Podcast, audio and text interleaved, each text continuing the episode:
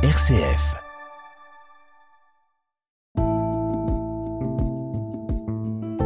Regard chrétien sur l'actualité.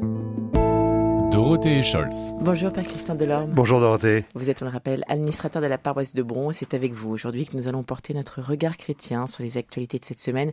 Et je vous propose évidemment de commencer par ce drame, cette attaque au couteau jeudi dans un parc au bord du lac d'Annecy. Une attaque qui a fait six blessés, donc quatre enfants et deux adultes. Deux enfants qui sont toujours en urgence vitale ce vendredi à l'heure à laquelle nous enregistrons cette émission. L'assaillant est de nationalité syrienne avec le statut réfugié en Suède et s'est déclaré chrétien de Syrie. Alors quel regard chrétien portez-vous sur ce drame qui s'est déroulé cette semaine? D'abord, il y a un regard humain, euh, l'effroi, l'effroi. Euh, on a le sentiment que qu'on n'a jamais touché euh, euh, la, les limites de, du mal et, et de l'horreur. Mmh. Euh, chaque fois qu'il bien sûr qu'il y a un attentat, on est sidéré.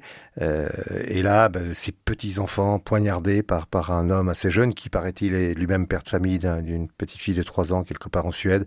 Voilà, c'est c'est les, les, bras nous en tombent euh, et, et, on ne sait plus quoi dire. Euh, sinon que euh, ben, on a une fois de plus la manifestation de la violence du monde. C'est les retombées. Cet homme est syrien, il a connu la guerre en Syrie. Euh, Qu'est-ce qu'il anime On n'en sait rien. Il, il, est chrétien. Il porte en plus. Moi, je suis touché parce que il, il porte euh, il s'appelle Christian, hein, il s'appelle Abdelmassi, le serviteur du Messie, euh, et il a crié, semble-t-il, d'après les témoignages, euh, au nom de Jésus-Christ en, en, commettant ces actes meurtriers. Quoi.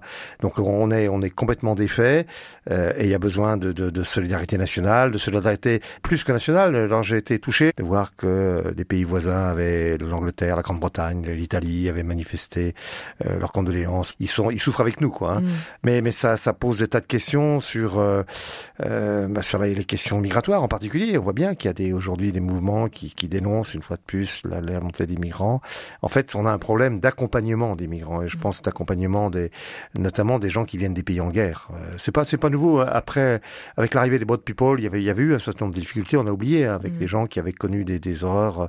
Euh, je pense au Cambodge en particulier et qui ont pu commettre aussi des, des, des parce ont vécu des choses voilà, ils sont ils sont habités par mmh. les démons, les démons du, du, mal, de la violence, du monde, quoi. Là. Euh, donc ça pose de très sérieuses questions, mais évidemment il il faut pas que ça porte préjudice à tous les migrants parce que les majorités des migrants, heureusement, ne, ne, ne, ne fonctionnent pas comme ça. Euh, voilà, donc on est on est sidéré euh, et, et, on pense d'abord aux enfants et puis à leur famille. Quelle, quelle horreur, quelle horreur. Alors justement, vous le disiez, il ne faut pas qu'il y ait d'amalgame qui soit fait. Et pourtant, suite à cet événement de, de cette semaine, on a appris euh, ce vendredi matin que des euh, identitaires avaient apposé une pancarte à l'entrée du square Sainte-Marie-Perrin à Lyon. Donc la préfète a, a, évidemment saisi le procureur parce que ces propos constituent un appel à la haine des étrangers, selon elle. On est vraiment dans, dans ce contexte. Euh... Là, on, voit, on est dans une question extrêmement sensible. Hein. On voit bien que, que certains sont tentés d'exploiter de, les drames à chaque fois. C'est pas la première fois. Hein. En disant, voyez, on accueille les migrants. Ben, on accueille les migrants parce que c'est des, des, phénomènes mondiaux qui mmh. sont train de se produire. Les migrants, la majorité d'entre eux, sont, sont, des victimes de, la situation de la planète, et, ils arrivent ici bah, parce que parce que ici la vie peut être meilleure, bien sûr qu'elle l'est. Mais on a vraiment à, revoir. Alors je dirais pas nos politiques migratoires, parce que je pense pas que c'est les politiques migratoires. C'est c'est notre manière d'être présent euh, aux migrants et de comprendre le monde. On est dans un monde où il y a des migrations. A priori, beaucoup de gens euh, ont dit c'est normal euh, d'accueillir les Syriens, qu'ils soient chrétiens ou pas chrétiens, vu la guerre terrible qui a détruit leur pays. Euh, la majorité des Français raisonnent comme ça. Euh, mais voilà, on s'aperçoit que parmi ceux qui viennent, il peut, il peut y avoir des terroristes, on l'a vu aussi. Hein. Mmh. là, semble-t-il, ce n'est pas le cas, mais là, on a quelqu'un qui, qui est tout plein de la violence de, de, de, de, de la Syrie, même si ça fait plus de dix ans qu'il a quitté. Il avait, il avait le statut de réfugié en Suède. Mmh. Donc il n'avait même pas besoin de le demander en France. Mmh. Voilà, on est dans un espèce d'imbroglio euh, juridique. Euh, voilà, mais c'est horrible, c'est horrible. Et puis encore une fois, euh, ce qui compte, c'est les enfants et, et leurs familles. Alors dans le reste de l'actualité cette semaine, le pape connaît un nouveau problème de santé à l'âge de 86 ans. Il a été opéré mercredi sous anesthésie générale afin d'éviter une occlusion intestinale. L'intervention s'est déroulée sans complications. C'est ce qu'a annoncé le Vatican. Il avait des audiences programmées jusqu'au 18 juin qui ont été annulées. Alors que parallèlement, Marseille est en ébullition depuis le communiqué officiel qui date du 2 juin, qui annonçait la grand-messe prévue au stade Vélodrome lors de sa visite en France et à Marseille plus précisément le samedi 23 septembre. Alors, quel regard portez-vous sur cette double actualité? Bah Écoutez, euh, d'abord, il y a, y a, une certaine cohérence avec le premier sujet et celui-ci, parce que le pape François est vraiment le pape des migrants, et je pense que c'est le plus grand défenseur et le plus grand avocat de tous les migrants du monde depuis ces dix ans, depuis le début de son pontificat. Euh, alors, ce pape, il a 86 ans maintenant, voilà, il vieillit comme chacun, mmh. chacune d'entre nous. Euh, ça devient un vieux monsieur. Et moi, je suis tout, toujours stupéfait de voir la, la, la capacité qu'il a de faire tout ce qu'il fait et, et, la clairvoyance, la lucidité qui, qui sont les siennes. Et alors bien sûr, on, on a peur que bah, qu'arrive le moment où il partira et ça viendra. Hein. Je sais pas quand, Dieu seul sait. Euh, on peut que lui souhaiter un prompt rétablissement.